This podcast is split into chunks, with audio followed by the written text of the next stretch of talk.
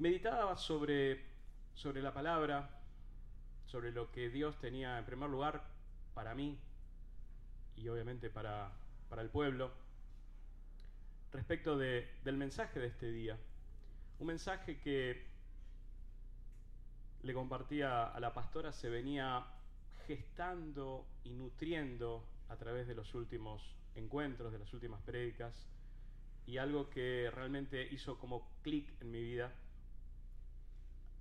al, haber sido tan ministrado el domingo pasado respecto de la palabra. ¿Recuerdan, verdad? El poder que tiene ella, la capacidad impresionante de transformar vidas, de renovar, de transformar, de crear, de dar vida a lo que estaba muerto. Es tremendo el poder de la palabra, ¿verdad? Y venimos siendo ministrados. Y Dios me ministraba puntualmente el domingo pasado a través de la recepción, ¿sí? de toda la riqueza que venía a través del mensaje de la prédica, Dios me iba hablando más. Y yo espero que así sea en cada uno de ustedes. Que así haya sido el domingo pasado, los anteriores y hoy mismo. Te animo a que así sea. Que este canal que Dios hoy está utilizando, un humilde siervo de Dios, no sea simplemente lo que hoy pueda ser expuesto a través de mis labios, a través de la palabra, sino que tus sentidos estén abiertos de tal manera que en la multiforme gracia y formas que Dios tiene para tratar nuestras vidas, hoy haya una infinidad de tratamiento y de recepción en cada uno de ustedes. ¿Verdad?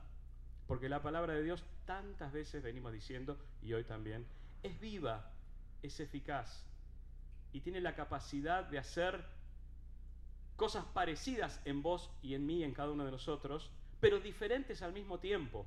¿Cuánta riqueza hay en ella? Para la matemática, 2 más 2 es 4 y punto. Es para todo el planeta, ¿verdad?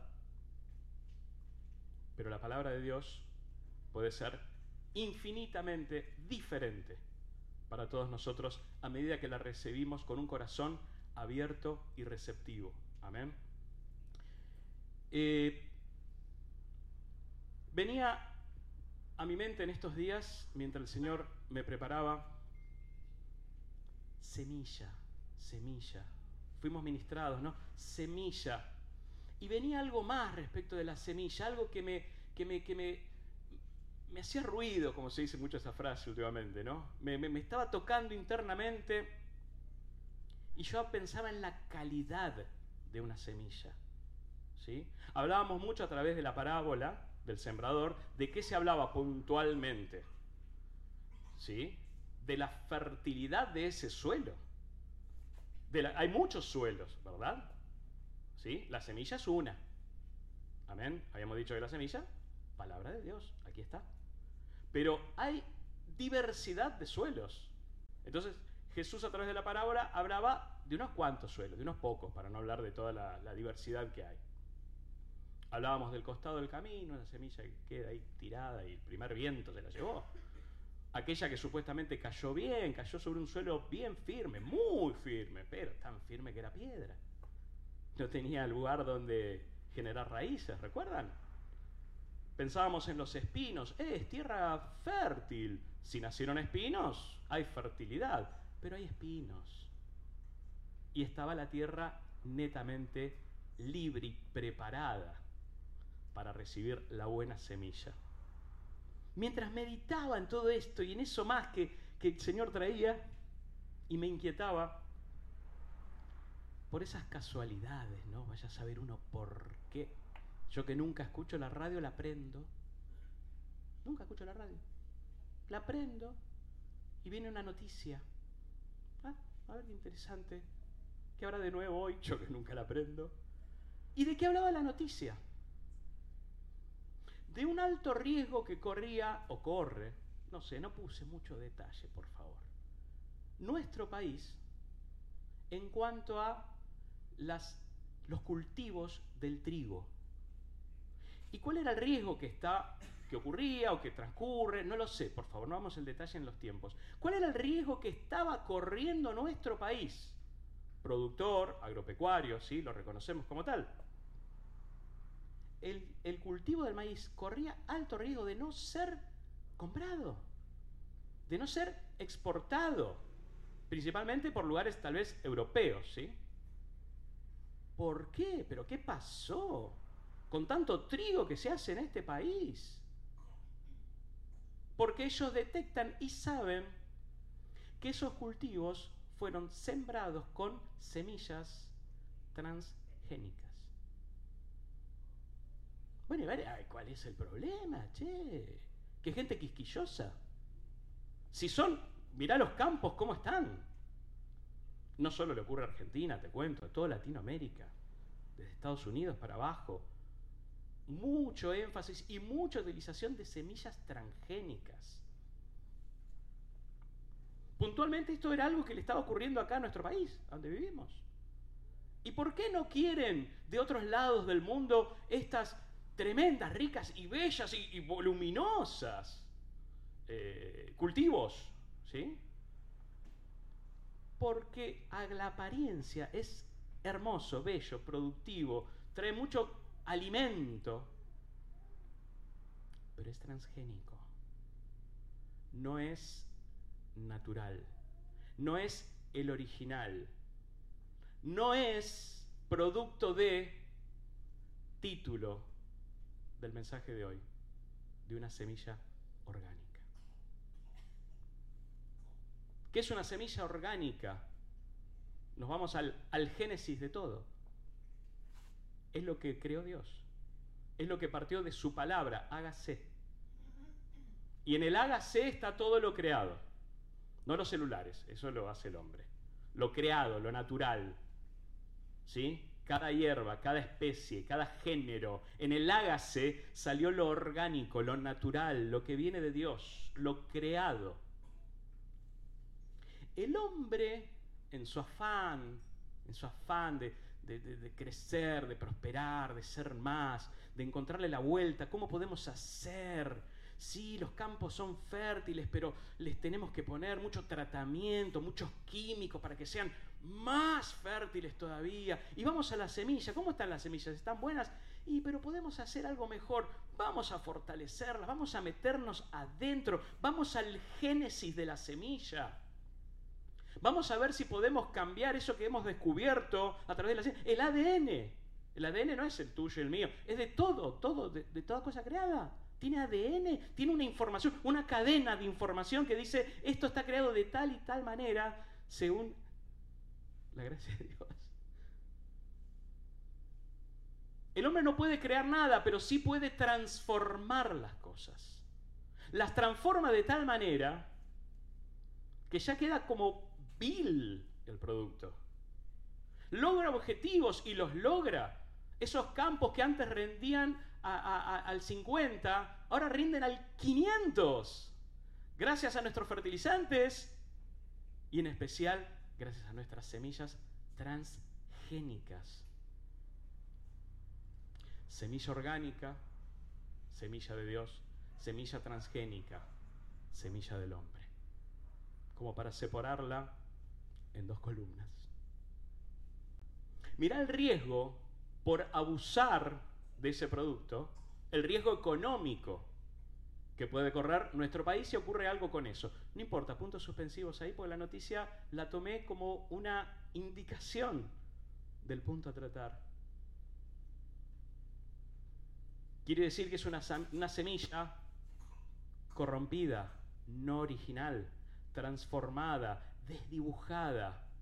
Como decíamos, en apariencia, bellísimo, en producción, uff, tremenda multiplicación. Pero hay algo dentro de ese cultivo.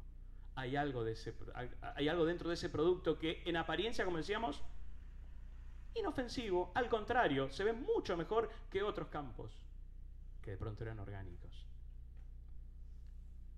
¿Qué fenómeno produce esto a través de los estudios? Cuando consumimos lo transgénico. Aumento del nivel de residuos tóxicos en los alimentos. Aumento de las alergias. ¿De dónde vienen las alergias? Propagación de resistencia a los antibióticos. Nuestro cuerpo, al consumir todas estas modificaciones de ADN, nuestro, en, el abuso, pero a ver, no es que lo hacemos por, porque lo queremos. De pronto, inocentemente, incurrimos en eso. Inocentemente incurrimos en eso. Propagación de resistencia a los antibióticos. Nuestro cuerpo empieza a estar modificado de tal manera que ya los remedios que antes nos hacían bien, ya no hay efecto. Hay una recombinación de virus y bacterias a través del consumo de lo transgénico. Y lo transgénico se termina utilizando, porque recordemos, el hombre modifica esas cosas, se, se, termina transfiriendo a los medicamentos, no en el trigo, en los medicamentos, en las vacunas. ¿Por qué hay tantas resistencias a la vacuna que hoy vino a salvar al mundo, al planeta? Porque hay mucha modificación internamente. Y porque en realidad el que inventó lo transgénico, no importa qué producto, busca nuestro beneficio o busca su billetera.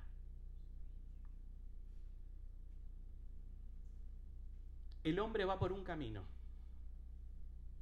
paralelo y lejano al camino de Dios. Lo orgánico es lo propuesto por el Creador. Lo transgénico es el camino superior y bajo propios intereses que propone el hombre. Decíamos que recorríamos el otro día, una vez más, la parábola del sembrador, hablando específicamente de los terrenos y su fertilidad y si eran propicios o no para recibir la buena semilla. Y yo te pregunto, habiendo pensado un poquito en lo que es una semilla orgánica y una semilla transgénica, modificada, alevosamente modificada, la palabra de Dios, la buena semilla, puede ser modificada. ¿Alguna vez pensaste en ello? ¿Puede ser modificada?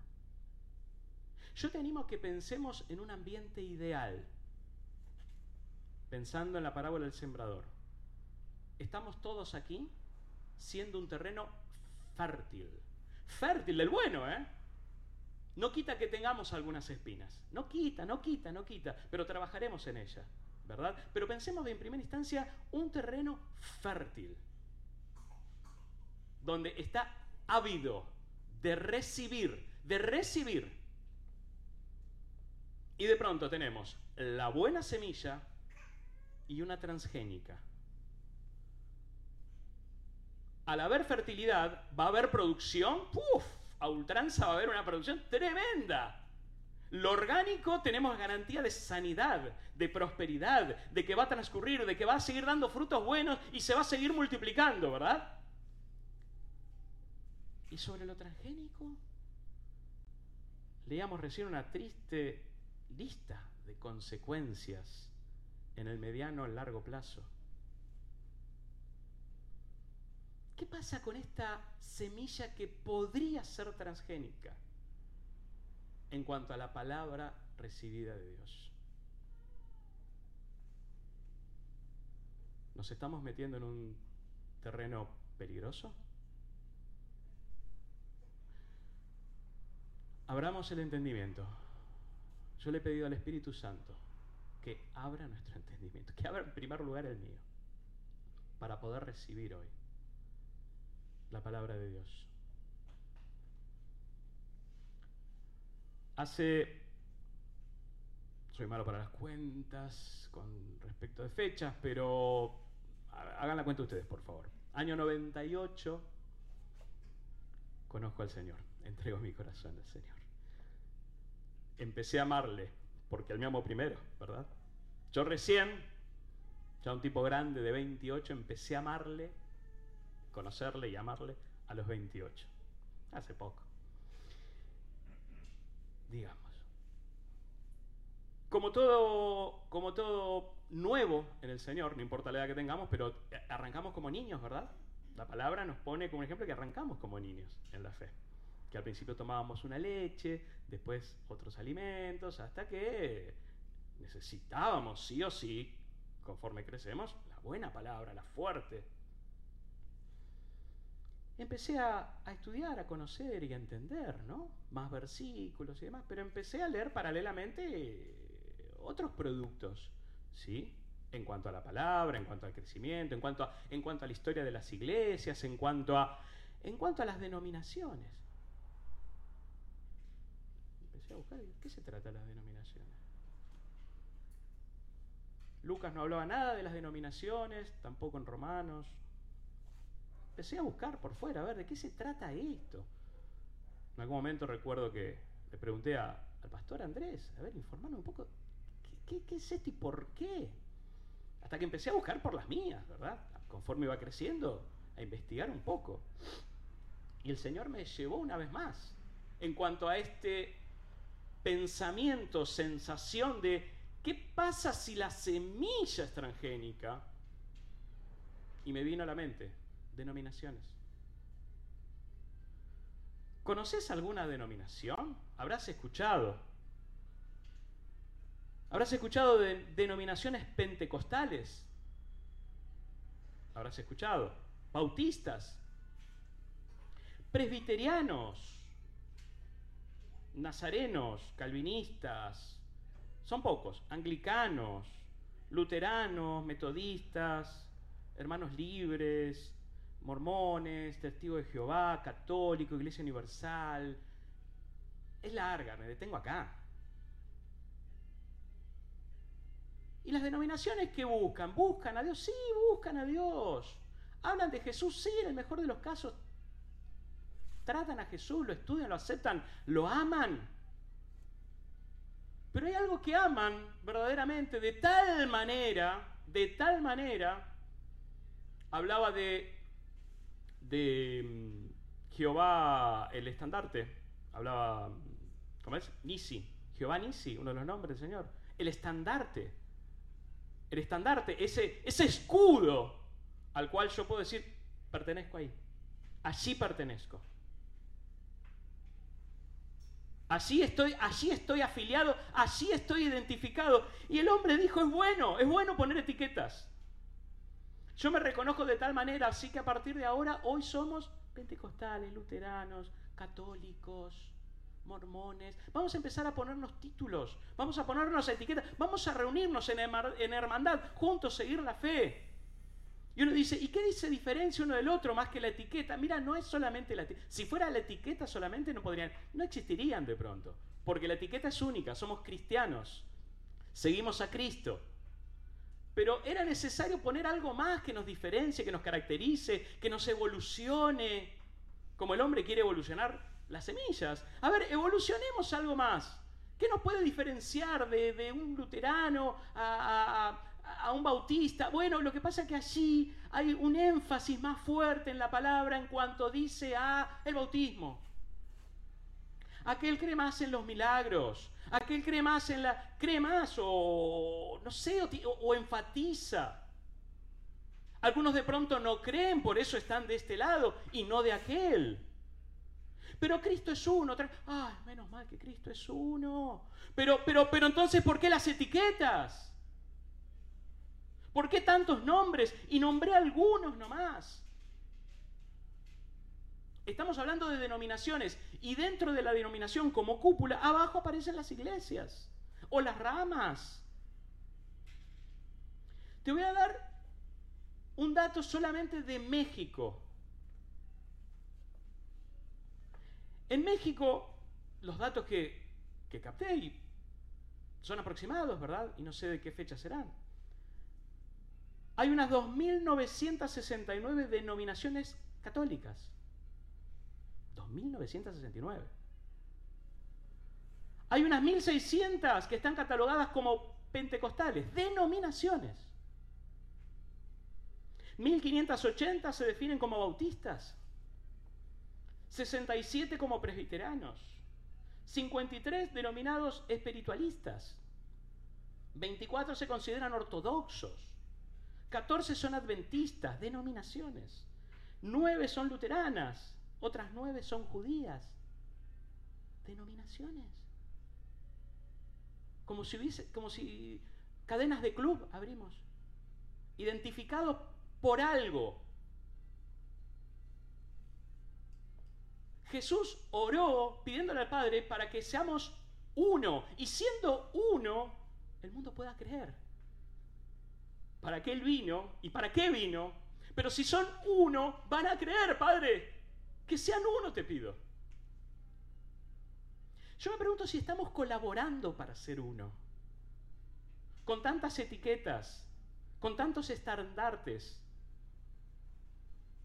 con tantas formas de tomar la, la palabra, aceptarla, elaborarla, desarrollar un producto y según cómo sea ese producto, es nuestra etiqueta.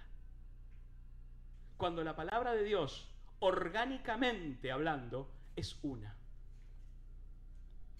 Pero cuando pasa a través de nuestra mente, nuestro entendimiento, nuestro desarrollo, la rumiamos, como tantas veces decimos, y de pronto es nuestro producto final. ¿Cómo fue tu producto? Tal cosa. El mío, ¿sabes que es distinto? Mm, vos sos, eh, entonces, luterano, anda para allá, por favor. ¿Yo qué soy? ¿Yo cómo califico? Pienso tal cosa. Vos, para allá. Nazareno. ¿Qué ha hecho el mundo? En algún momento se ve que viene algún atisbo de sensación, de culpa, de entender que no es así. Que caigan nuestros estandartes porque Jesús pidió que seamos uno. ¿Ahí que viene? La solución final. ¿Bajar las banderas? No. El ecumenismo. Juntémonos todos. Amén, gloria a Dios para que la palabra del Señor sea cumplida. No importa lo que pensemos, no importa nuestro direccionamiento, no importa nuestro criterio, no importa nada. Seamos uno, seamos uno. Es lo importante, ser uno. ¿Por qué no bajamos toda bandera para ser uno? ¿Por qué no bajamos toda etiqueta para ser verdaderamente uno?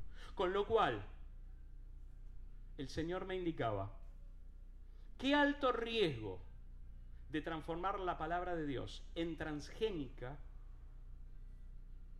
a través del peligro de una denominación. Por favor, no me arrojen con nada.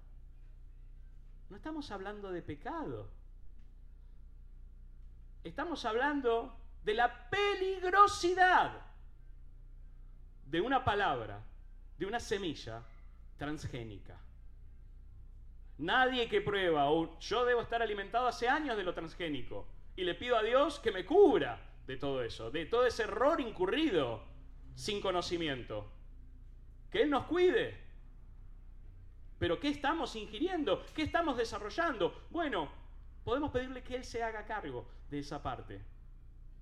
Pero ¿qué estamos consumiendo verdaderamente de la palabra de Dios? ¿Qué corriente estamos oyendo? ¿Qué inclinación estamos adoptando? Cuando en realidad lo orgánico está aquí a disposición.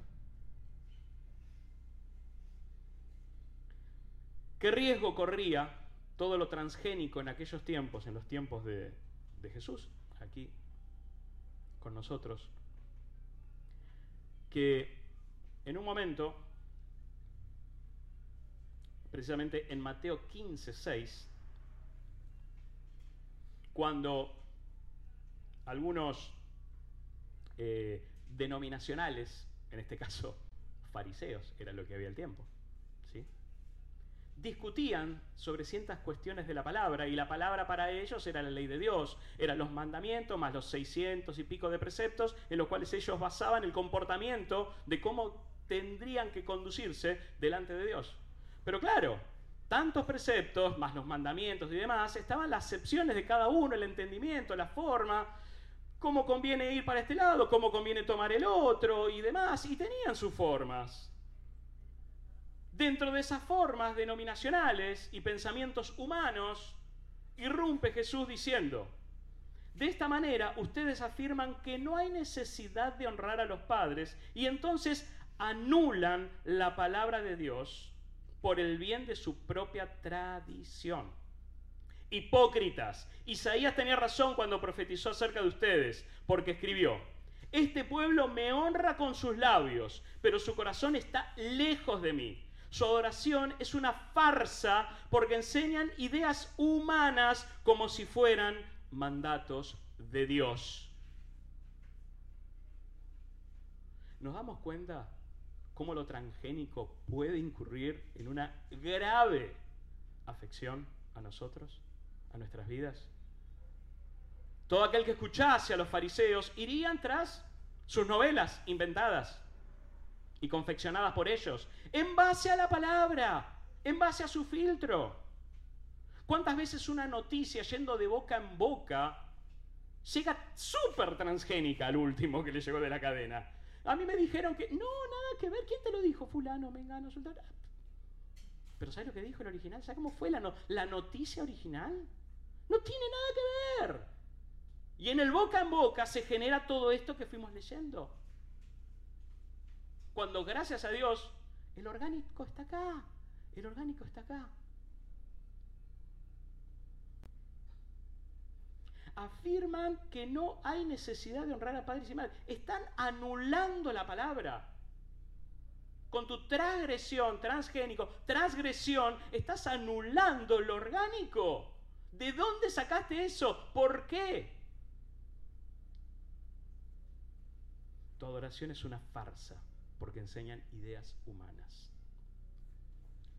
Y hablando de diversidad, porque todo esto trae, ¿no? Sé si pensaste en la palabra diversidad en algún momento, te vino a la mente. Hay una, hay una interesante diversidad. No te asustes, por favor. Hay una interesante diversidad en la palabra de Dios. ¿Dónde la podemos hallar esa diversidad? Te doy un segundo. Ya está. Evangelios. ¿Hay una diversidad en evangelios? Tenemos cuatro evangelios, ¿verdad? Donde se los llama, por lo menos tres de ellos, porque son los, los que más son copy-paste, como decimos hoy en día en inglés, son los sinópticos. Lucas, Marcos, eh, Mateo. Sinóptico porque hay, hay mucho parecido. Si vos lees la, palabra de Dios, sí, ¿no? Habrás visto que hay esa sinopsis, ese parecido. Muchas veces cuando pasamos por ciertos versículos se tomó el trabajo, Reina Valera y otros muchachos también, de decir esto mismo, por ejemplo la parábola, la parábola del sembrador, aparece en tres evangelios, en Juan no, en Juan no, pero en los otros tres sí. Y así otras lecturas de la Biblia hay esa sinopsis. Y uno dice, che, pero qué, qué ganas de hacerlo complicado. A ver, espera, voy a buscar, porque seguramente uno estaba medio desvariando, el otro estaba poniéndolo correcto. Todos ponen lo mismo. Una óptica diferente, pero ponen lo mismo. No te dejaste en buscar. Mm, a ver si era Marcos el transgénico. No, no, no, no, no. Dice lo mismo. Una óptica distinta. El mismo efecto y la misma verdad. Un detalle más, un detalle menos, pero el eje central era lo mismo. ¿Qué puede haber de diferente? Y esto es la percepción y lo que llevamos dentro cada uno de nosotros. Lucas, Lucas tiene un rasgo muy característico que los otros dos no tienen. ¿Qué era Lucas? Médico. Como su esencia, desde la profesión, desde su profesión, desde su gusto también, desde su eh, animosidad y su deseo del bien, del hombre, era médico y tenía todo ese, eso pendiente de todos esos detalles, de pronto es el evangelio donde más milagros vamos a ver. De pronto él veía a Jesús hacer milagros de cualquier índole, pero pensemos eh, eh, netamente en los que eran de sanidad, de restauración, de recuperación del, del cojo, del ciego, de la que tenía flujo, del que estaba muerto. Todo eso lo cautivaba de manera especial como tal vez no te cautive tanto a vos y es aceptable. A Lucas lo cautivó de, tremenda manera. Entonces, la mayoría de los milagros lo vamos a ver del lado de Lucas. Y de pronto hacía énfasis y detalle cuando tal vez Marcos pasa por lo mismo. Y Marcos es un, es un, es un evangelio muy rápido, muy práctico. Pasa rápido, por eso es cortito. Pasa todo así muy rápido. Pero era la percepción y el detalle que cada uno observaba. Pero el eje central era el mismo. Juan, de pronto, el amado, el cercano a Jesús, hay muchas cosas que de pronto no están en los otros y los tiene solamente Él. Y muchos detalles de esos encuentros íntimos, por eso era un cercano, íntimos entre Jesús y los discípulos, y le impactó tanto a él que él rescató muchas de esas enseñanzas. Y no los vamos a ver en el otro. No le importaban tanto los milagros, por más que relate alguno, pero no era el punto. El punto pasaba por la relación íntima entre él y sus discípulos. No hay nada transgénico, es todo lo mismo, es todo lo mismo.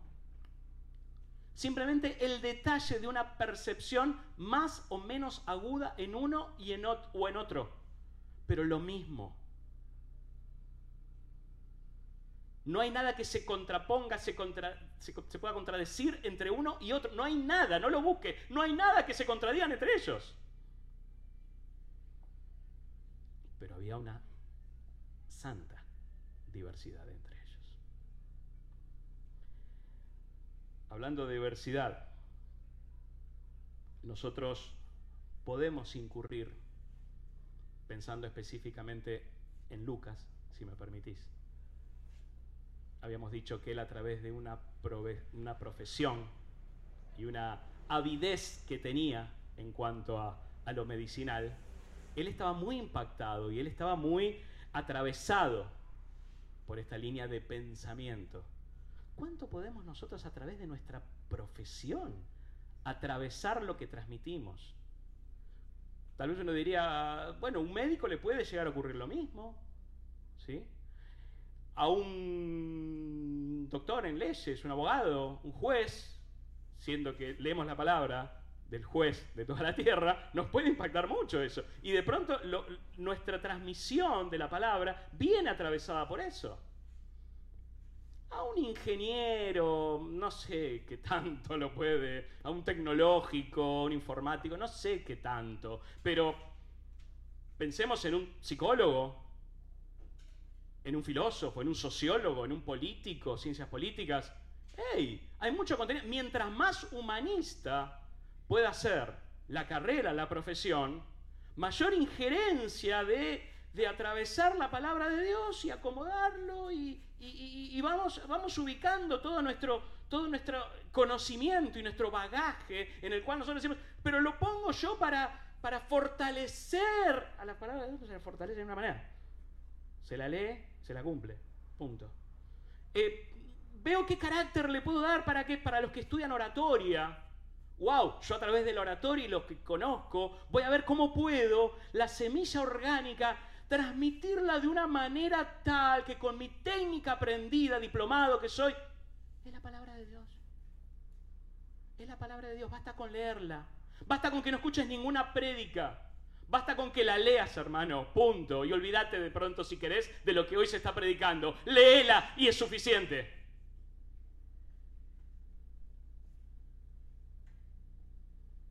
Nosotros mismos, nosotros, los comunicadores, podemos estar haciendo una semilla transgénica. ¿Qué otra cosa puede tergiversar, modificar, hablando de, predicadores, los temperamentos, nuestros temperamentos. De pronto sabemos los temperamentos, sanguíneos, coléricos, esos que son más, más efervescentes, ¿no? Hay otra, otra fuerza, supuestamente, en la comunicación, en los gestos, en los modos, y aquellos más, más, más tranquilos, ¿sí? Melancólicos, flemáticos, más reflexivos. ¿Qué tiene de bueno y malo uno de otro? Diferencias nada más.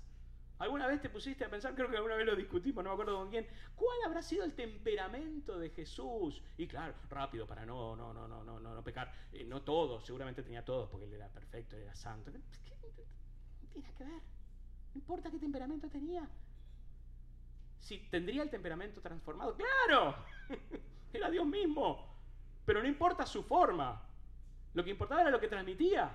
Pero nosotros, siendo hombres, donde prevalece mucho nuestras formas, nuestro temperamento, nuestro carácter, nuestra historia, nuestra crianza, nuestra cultura, todo, todo, todo, todo lo que tenemos, todo el bagaje interno, de pronto tomo y transmito. Puedo estar, puedo estar incurriendo en una desviación. No, a fulano no lo escucho, no, es más, es más denso predicando, no, no, no, ni, mira, no, no te lo recomiendo. No te lo recomiendo porque la verdad, entras y si estás medio depre, terminás, no, no, no, tenés que escuchar algo más, más polenta, más joven, fíjate la edad, fíjate su fuerza, ¿sí? fíjate cómo transmite, mira cómo el power que le pone, ¿sí? la capacidad, que, los seguidores, ¿viste los seguidores que tiene? La iglesia que tiene, por algo es. Seguilo, seguilo, te va a hacer bien. Yo te lo recomiendo. ¿Y si recomendamos la Biblia? ¿Y si recomendamos la semilla orgánica? ¿Qué te parece? ¿Sí? Yo entiendo que hay gusto, yo entiendo que hay necesidad de escuchar a, a, un predicador tal o cual. Yo lo sé, a todos nos puede gustar, a todos nos puede abrir una nueva forma de pensar o a lo sumo decir, pensaba lo mismo el otro día, Dios me ministraba y mira, escuché que justo hablaba. Pero cuando empezamos, yo soy, no, a mí me gusta fulano, a mí me gusta sultano, eh, a mí me gusta la pastora Angie, me gusta, me encanta escucharla, la pastora Angie. Me encanta, no veo que sea el domingo para escucharla. Y de domingo a domingo, mientras estás, ¿cuándo empieza Angie? ¿Cuándo empieza? Ay, Señor, ¿leíste algo de la palabra? ¿Hasta volver a escucharla? Como para decir, me parece que se equivocó Angie. Ah, mira vos, ¿por qué? Porque lo que decía el otro día en el capítulo En 1 Corintios 3:4 dice, Pablo, porque diciendo el uno, yo ciertamente soy de Pablo, y el otro, yo soy de Apolos, ¿no sois carnales? ¿Qué pues es Pablo y qué es Apolo? Servidores por medio de los cuales habéis creído, y eso según lo que cada uno concedió del Señor. Yo planté, Apolo regó, pero el crecimiento lo ha dado Dios. Así que ni el que planta es algo, ni el que riega, sino Dios que da el crecimiento.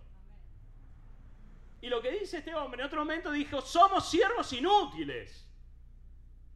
Como para que nos vayan recomendando, véanlo, háganle like, síganlo a aquel. A un siervo inútil vas a seguir.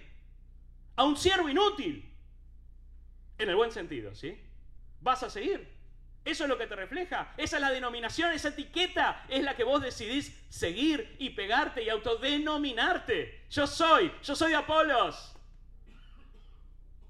Cuando el mismo Pablo dijo, basta, basta, no se etiqueten más conmigo, ni con Apolo, con nada. Somos siervos inútiles, servidores de Dios. Lo poco o mucho que tenemos nos lo ha dado Él. Y si ustedes van a ser salvos, es por Él. Crean en Él.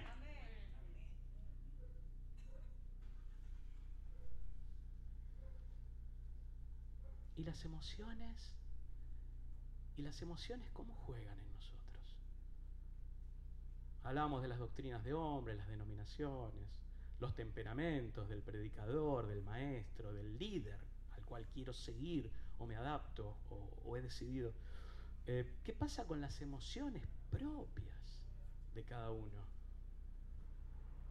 Entrar un día a la iglesia de festejo. ¿Cómo no voy a estar de festejo si es el día del Señor? Hay fiesta, fiesta, alegría.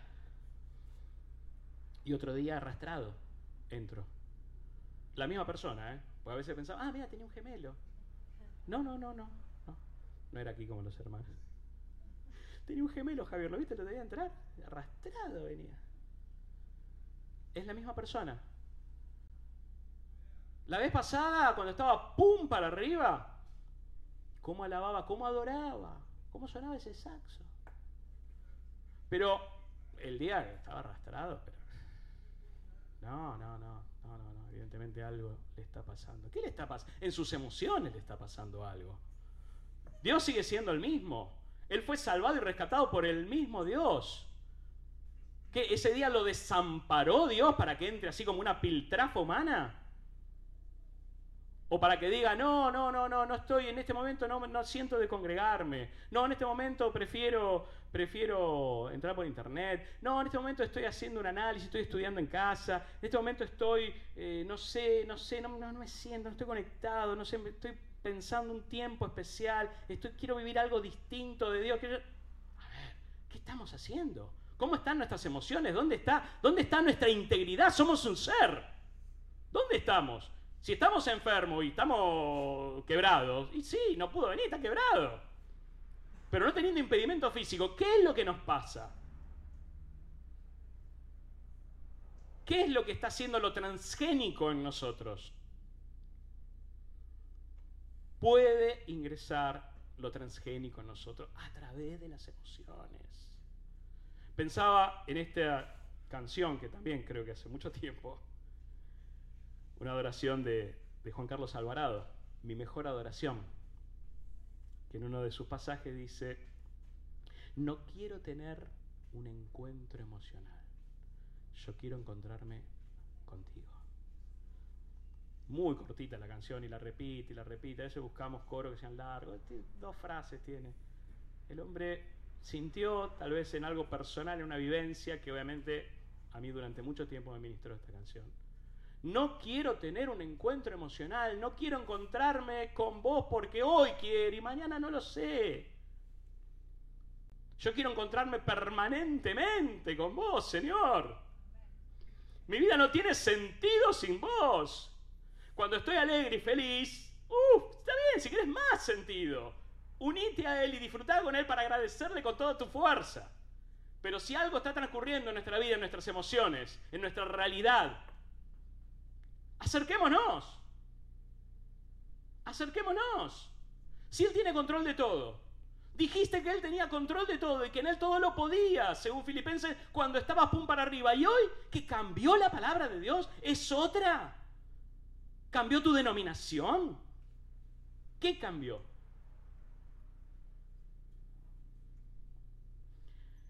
Una palabra que a mí siempre me, impactó mucho, yo sé que lo habré dicho en otros momentos, hoy es pertinente es lo que ocurría en los tiempos de la iglesia primitiva, en los tantos viajes de, Pablo y, el séquito que lo acompañaba, ¿no? Y que él dirigía, iban distribuyendo, pues había que llegar a todo el mundo conocido de esos tiempos, no podía solo.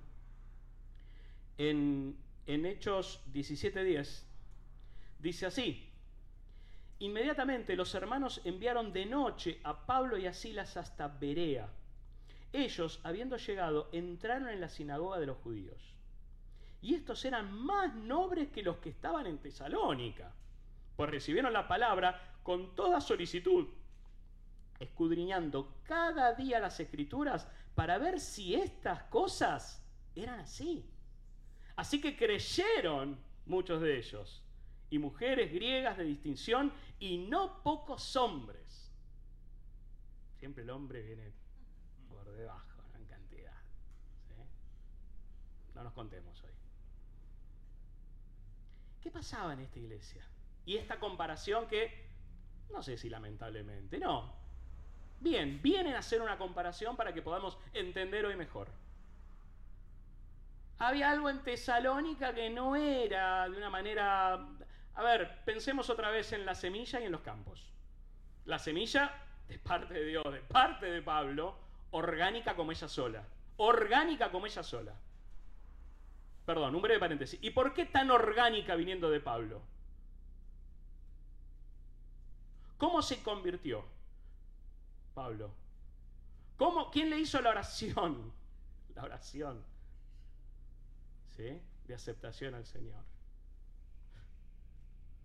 ¿A qué iglesia concurrió así por Damasco? ¿En qué congregación se metió en Damasco? Jesús mismo lo topó al asesino de cristianos. ¿A dónde vas?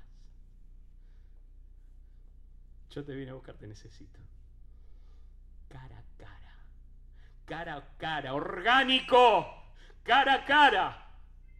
Recibió las buenas nuevas. Cara a cara con Jesús mismo. Y el asesino fue transformado al instante. Al instante.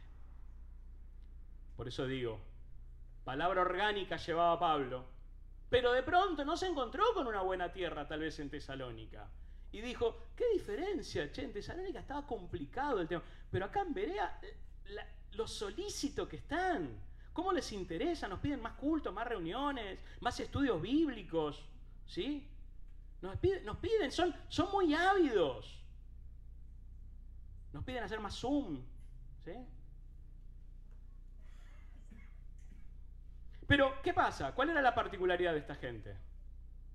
Escuchaban ávidos y después volvían a la casa, como volvemos todos, ¿no? Y nosotros nos quedamos, nos quedamos con lo que dijo nuestro gran predicador Pablo, o el de turno, todos los predicadores que hay en el planeta. Y me quedo con eso, y voy a seguir masticando eso. Sí, es verdad, qué bueno, cómo, qué interesante, cómo enfatizó sobre tal punto, sobre tal otro, es verdad, uy, qué bueno, qué ganas de escucharlo de vuelta, Pablo. Tremendo, la verdad que impacta en mi vida, Pablo. Pablo es un ser que realmente ha podido entrar hasta las entrañas más íntimas y, me ha hecho entender, Pablo, Pablo, Pablo, pará, pará, Pablo, Pablo. A ver, Pablo es un ser humano como yo. Vamos a la Biblia, a ver si lo que dijo este buen hombre y sí, las de que lo acompaña, a ver si es verdad. A ver, a ver, a ver, a ver, a ver, a ver, a ver. ¿Saben qué es correcto? ¿Saben que le voy a empezar a creer a este hombre lo que diga? Rumeaban, rumeaban. Eso es lo que me impacta, no sé si a vos también. Y vos fíjate que no, no, no existe ni, ni primera ni segunda de Berea, no, no hay nada, no hay nada de Berea hay un, breve extracto en el libro de los Hechos, donde dicen que estos hombres solícitos, afanosos por escuchar la palabra de Dios orgánica, y después iban a las escrituras para corroborar y decir, creo en el Señor y creo en este enviado. Porque es así, hermanos. Romanos 10, 17 nos ministraba la pastora otro día. Así que la fe es por el oír y el oír por la palabra de Dios. Dice en nueva traducción viviente. Así que la fe viene por oír, es decir, por oír la buena noticia acerca de Cristo. Por oír la buena noticia acerca de Cristo. Así viene nuestra fe. Así viene nuestro crecimiento.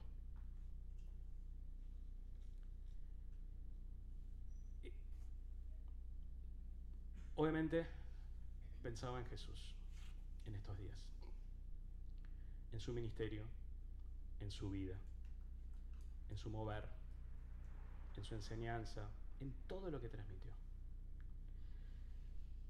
Y hay algo que, que Dios me ministraba. ¿Cuántos, levantes la mano, cuántos aquí son bautizados en agua?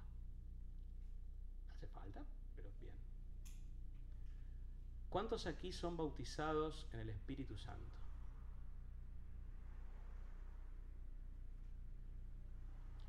¿Cuántos aquí son bautizados en la palabra de Dios?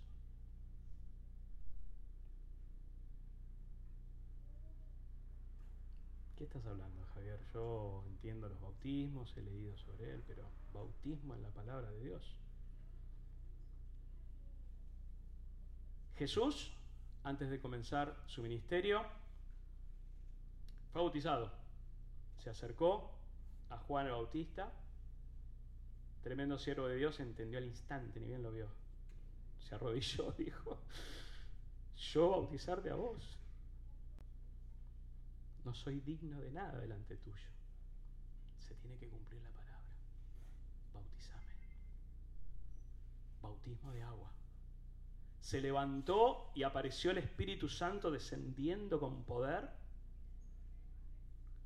lo toca y es lleno del Espíritu. Bautismo de agua, bautismo de fuego, de unción, bautismo del Espíritu Santo. Comienza su ministerio. Se va al desierto. ¿Quién llega? Las pruebas la tentación. ¿Cómo lo venció en el desierto? ¿Con una prédiga del pueblo de Sión? ¿Con una denominación que lo estaba orando y soportando? Estaba solo. ¿Cómo lo venció al enemigo? Declarando la palabra en todo momento. Escrito está. No vas a adorar a nadie más Está, Satanás, escrito está, palabra de Dios poderosa y que se cumple y que me sostiene y que la creo y como la creo, hoy soy libre de todas tus tentaciones.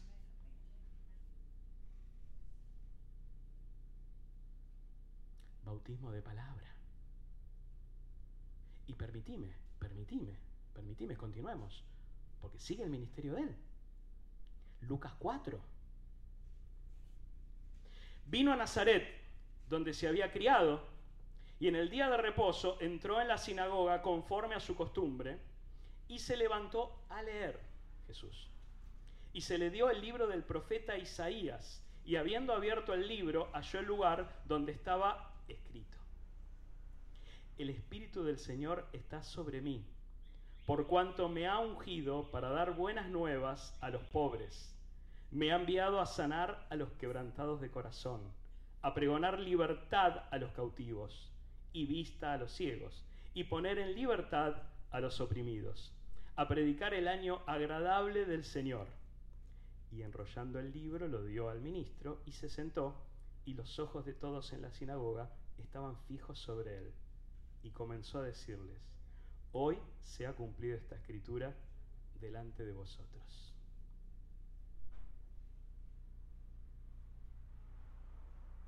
Siguió con la palabra. Comenzó con la palabra. Declaró la palabra. Y a través de la palabra, primero fue y destrozó al enemigo, a través de la palabra. Después vino en su ministerio a los hombres por el cual fue enviado y comenzó con la palabra y comenzó desde el principio y dijo, hoy se cumple lo profetizado y ustedes son espectadores preferenciales del cumplimiento. Y para que no crean que es algo que yo vengo de parte de, lo leo. Leo la palabra. Leo la palabra poderosa a estos hombres, ¿quién pudiera, hubiera podido estar ahí, por favor? Les fue revelado en vivo y en directo la promesa cumplida delante de ellos, que a su vez la promesa cumplida les lee la profecía. Tremendo momento. Se armó un alboroto, no creyeron, empezaron las dudas, ¿quién es este? Las persecuciones, otros fueron tocados, sin duda, sin duda la palabra de Dios, si haya un terreno fértil, dijimos que crece, ¿verdad? Otros estaban llenos de espinos, de piedras y demás, y quisieron a partir de ahí perseguirles. La palabra de Dios, promesa de Isaías, cumplida en ese momento. ¿Qué efecto produce en vos esta palabra que acabamos de leer?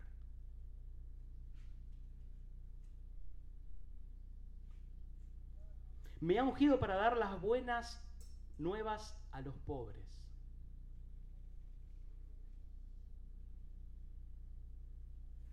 ¿Hay algún pobre aquí? ¿Alguien que no tenga que comer? A sanar a los quebrantados de corazón. ¿Hay quebrantados de corazón? ¿O nos sentimos bien? Vista a los ciegos. ¿Hay ciegos aquí? Libertad a los oprimidos. ¿Hay alguien encarcelado aquí?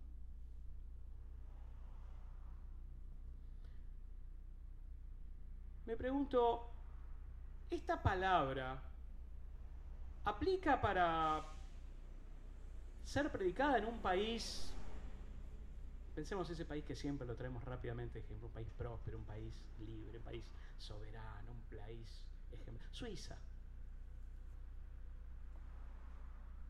Pobres. ¿Hay pobres aquí? Libertad a los cautivos. Tal vez muy baja tasa de presos por violencia. Quizás no hay presos o muy pocos. Ciegos en todo el mundo hay, pero una tasa muy baja respecto de la aprobación. Población estándar.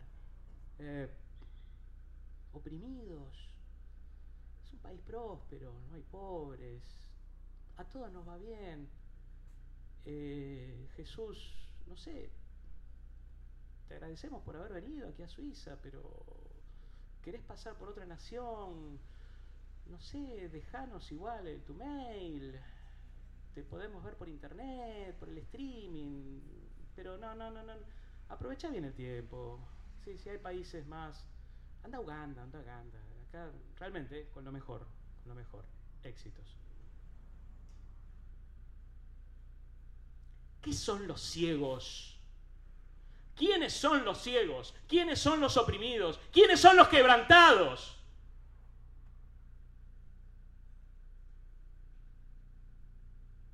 O las emociones hoy no juegan una buena pasada y me siento bien.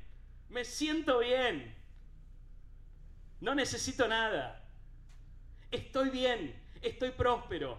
Gracias a Dios tengo un trabajo, me aumentaron en plena pandemia. Estoy, estoy cómodo, estoy de salud, estoy bien.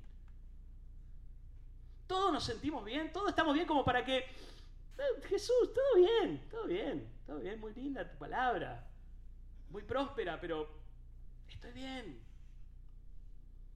Yo también, yo también en la vida estaba muy bien. Muy bien, te lo puedo asegurar, estaba muy bien. Antes del 98, como te decía hoy. Me sentía muy bien, muy próspero. Dios realmente era una linda palabra y un buen artículo para los necesitados, no para Javier. Yo estaba muy bien. Y de pronto la vida, la vida me dio un tremendo golpe que me dejó en criollo patas para arriba. ¿Sí? De tan bien que yo me sentía sin necesidad de ese artículo Dios. Y obviamente, obviamente, gracias a Dios porque Él me estaba amando primero y permitió ese sacudón tremendo en mi vida, desde lo emocional, destruido, destruido, por más que lo diga, no quiero tener un encuentro emocional, pero desde lo emocional, destruido, me acerqué a él y acepté las invitaciones. Y aparecí aquí en Pueblo de Sion por el año 98. Perdido por perdido, aquí vamos a probar. Aquí vamos a ver, no tengo nada, yo estoy destruido, no sé cómo seguir adelante. No vine a seguir ninguna denominación, no vine a seguir ninguna promesa, no vine a seguir ninguna, ninguna terapia, no vine a seguir ningún proyecto, ningún proceso de sanidad. No vine, no vine acá, vine, vine, vine a ver, a ver qué puede hacer Dios en mi vida. Se leía la palabra, se cantaban cánticos que no conocía, si estaba ahí cantaba, si estaba de ánimo aplaudía o no. Pero había una necesidad de probar algo distinto. Y de pronto me acuerdo, viene el pastor Andrés y me hace una invitación extra. ¿Nos podemos juntar para hablar? Sí, ¿por qué no? Al contrario, matamos el tiempo mejor, acompañado que... Y de pronto empezamos a tener esas reuniones donde en mí, debo reconocer, había una avidez de qué podía haber, porque yo era un necesitado, era un quebrantado de corazón. De pronto al comenzar y al arrancar, tal vez no fue muy promisorio el arranque, porque respecto de la problemática que yo tenía, muy sincero el pastor me dijo, Javier, he tratado con mucha gente donde a veces he tenido la misma circunstancia, he atravesado y, gracias a Dios tengo la experiencia para poder abordarlo o aconsejarte, pero lo que vos viviste yo no lo viví. Y, sinceramente no sé cómo abordarlo. bueno, ¿qué hacemos acá? Bueno, eh, pero queda tranquilo, hay algo que puedo hacer por vos podemos recurrir a la palabra. Bueno, ¿la palabra entiende a mí lo que me está pasando? Y recuerdo que él abrió la Biblia. Él se acuerda.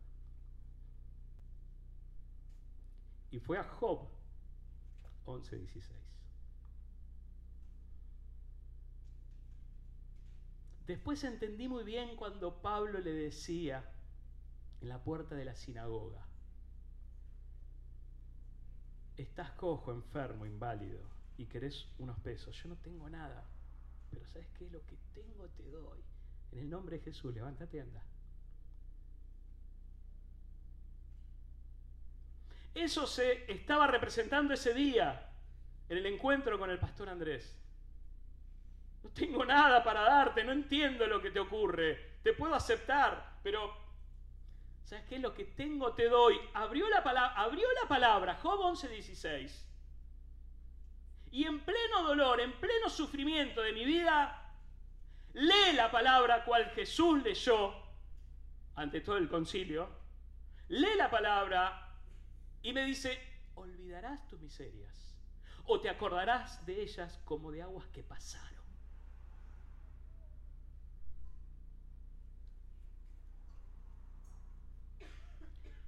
Yo sentí que un tren me había pasado por encima. Porque instantáneamente, ¿entendés lo que estoy diciendo? Instantáneamente, mis dolores se empezaron a ir. ¿Cuántos minutos hubo de oración, de terapia, de ayuno? Yo no entendía nada de eso en ese momento de sanidad interior, de procesos. Hay que darle tiempo a los procesos, hay que darle el tiempo. La palabra de Dios, ¿te acordás que es viva y eficaz? Sí, es viva y eficaz, hermano.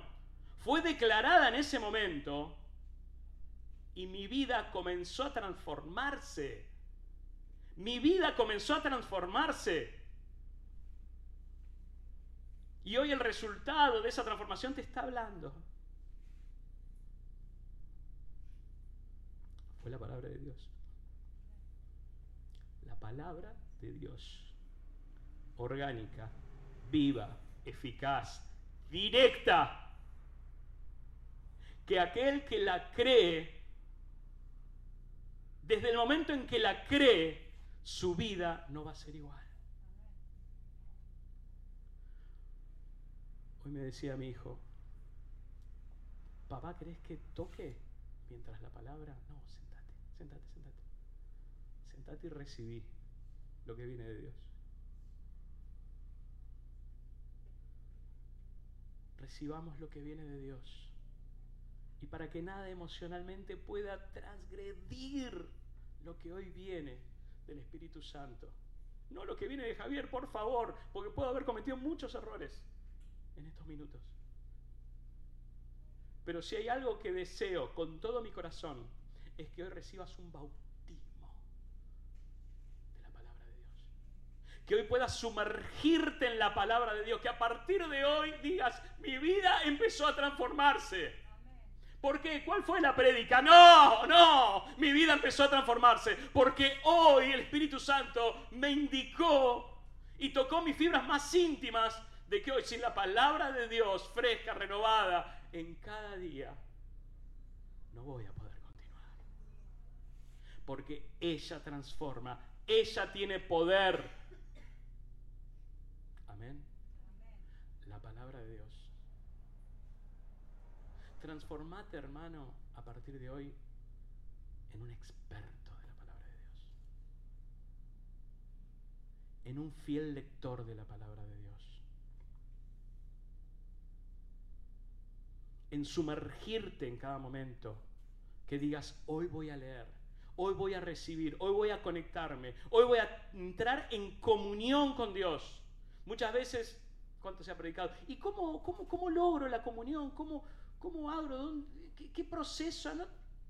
Primero, relájate, disponete, anhelá, como anhelás ver al amado, ¿sí? O la amada, pensando en los novios. Como anhelás todo eso, que adentro tuyo hay un vibrar, una cosa enérgica, porque hay energía, ¿sí? Cuando uno está conectado. Disponete a vivir esa energía que solamente podés encontrar en presencia de Dios. Un consejo. Léelo a Jesús. ¿Nos queremos encontrar con Dios? Léelo a Jesús. Si lo primero que dijo es, nadie viene al Padre ¿Querés ir al Padre? Te cuento, hijo, nadie viene al Padre si no es a través mío, a través de Jesús. No de oídas, no de lo que alguna vez escuché, no de aquella prédica que realmente tocó mi vida. La palabra está disponible. La palabra está aquí presente, la palabra la tenés en algún rincón de tu casa ahí, tal vez juntando polvo. Anda hoy mismo y sacale todo el polvo necesario. Que por practicidad usemos los celulares, yo soy el primero que lo uso, quede tranquilo. Pero ir directamente aquí te transforma, te conmueve, te sacude, como lo hizo conmigo allá por el año 98, leyendo Job 11:16. Cambió mi vida. No fue emocional, no fue una promesa, fue una declaración que trastocó mis cimientos.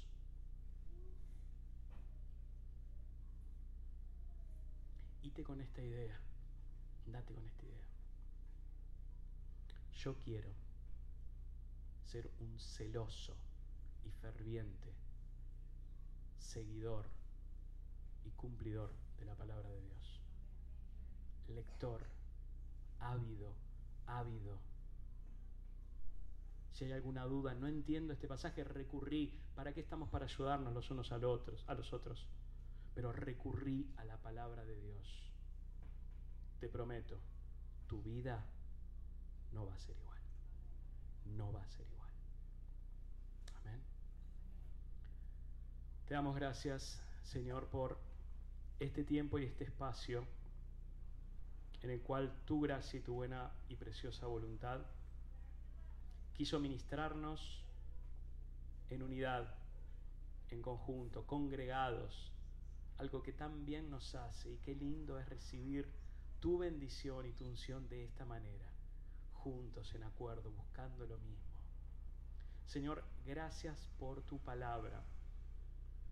Perdón por cualquier error, perdón por cualquier omisión, perdón por cualquier cosa dicha de más. Señor, que el Espíritu Santo ponga la semilla perfecta en cada corazón, en cada mente que sea dispuesto hoy recibir de ti. Señor, y que podamos entender que tal cual como Jesucristo mismo, siendo Dios en medio nuestro, recurrió a la lectura de la palabra, a la acreditación de la palabra, al cumplimiento de la palabra y a la declaración permanente de tu palabra. Escrito está. Señor, gracias, gracias por tratarnos de esta manera. Gracias por recurrir vez tras vez todo lo que sea necesario para ahondar cada vez más en nosotros. ¿Cuántas veces hemos escuchado tal vez esto? Pero de pronto, ¿con qué ligereza olvidamos? O soltamos, o transgredimos, o consumimos lo que no debemos consumir. Papá, perdónanos cada vez que hemos transgredido. Perdónanos cada vez que aún con nuestros labios, como, como leíamos en la palabra, con nuestros labios te adoramos, con nuestros labios te exaltamos, con nuestros labios te decimos que te ponemos en el primer lugar, pero tal vez con los hechos no fue de esa manera. Perdónanos, Señor. Hoy queremos ser transformados. Hoy queremos ser sacudidos por tu palabra. Hoy queremos que cale hondamente en nuestro ser, en nuestras fibras más íntimas, lo que el Espíritu ha dicho al pueblo, a las naciones, a nosotros. Señor, te damos toda la gloria y toda la honra en este día, tu día. En el nombre de Jesús. Amén. Amén.